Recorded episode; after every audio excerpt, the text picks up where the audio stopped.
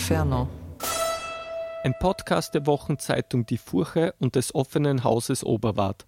Übersetzt und gelesen von Katharina Thiewald.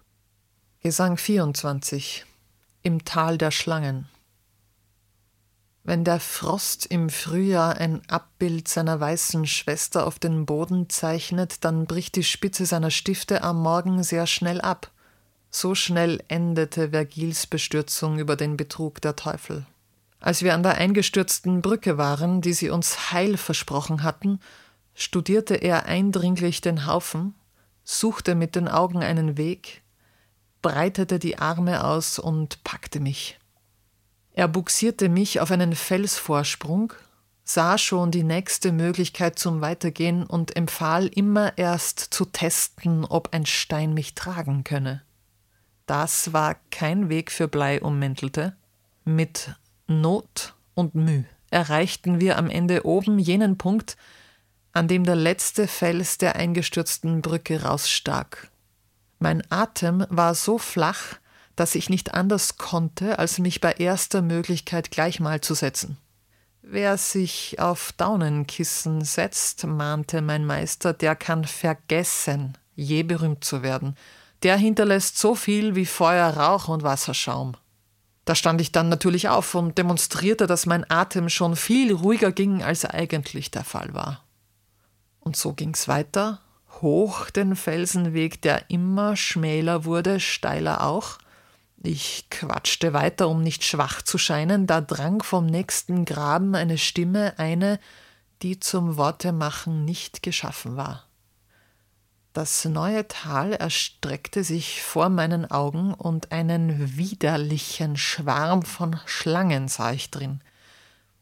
Sie hatten teils dermaßen irre Formen, dass die Erinnerung daran mein Blut erkalten lässt. Durch diesen rohen Schwarm, der auch gemeingefährlich war, rannten nackte Leute voller Angst und ohne Hoffnung auf einen Zauberstein auf Leo, Bahne, Schlupfloch. Mit Schlangen waren sie gefesselt, Hände auf dem Rücken. Die Schlangen hatten Kopf und Schwanz auf beiden Seiten um die Nierengegend ausgestreckt und auf dem Bauch verknotet. Und da war einer, der auf unserer Seite stand, auf den schoss eine Schlange zu und fuhr ihm durch den Punkt, wo Hals und Schulter ineinander übergehen.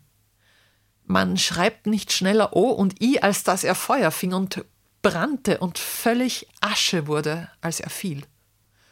Und als er so zerstört am Boden lag, da fing sein Staub an, sich zu sammeln, von alleine. Und Schlag auf Schlag entstand der Sünder wieder so, wie er gerade vorhin war. So ähnlich ist's beim Phönix, der, wenn er 500 Jahre alt wird, stirbt, zu Asche wird und aus der Asche wiederkommt. Wie streng ist Gottes Macht, die sich aus Rache solche Strafen ausdenkt. Vergil fragte den Sünder, wer er sei. Daraufhin sagte der, vor kurzem erst hat's mich geradewegs aus der Toskana in dieses wilde Loch verschlagen. Ich hab das Tierische dem Menschenleben vorgezogen, Bastard, der ich war. Vanni Fucci heiß ich, Bestie. Und ich, zu meinem Führer, er soll sich nicht verdünnisieren, sag ihm das. Ich kannte ihn als Mann von Blut und Wut. Der Sünder, der das hörte, täuschte uns nichts vor. Die Scham, die Elende, verfärbte sein Gesicht, dann sagte er, es schmerzt mich mehr, dass du mich aufgestöbert hast in diesem Elend. Ich kann nicht abstreiten, wonach du fragst. Ich war ein Räuber schöner Dinge aus so manchen Sakristeien und andere mussten dafür büßen. Ich sag's dir aber gleich. Nah bei Pistoia, meiner Heimatstadt, wird Krieg sein mit Florenz und deine Partei, die Weißen, wird herbe Verluste einfahren. Ich sag dir das, damit du jetzt schon trauerst. Dann reckte er die Mittelfinger beider Hände Richtung Himmel und schrie: Nimm das, Gott!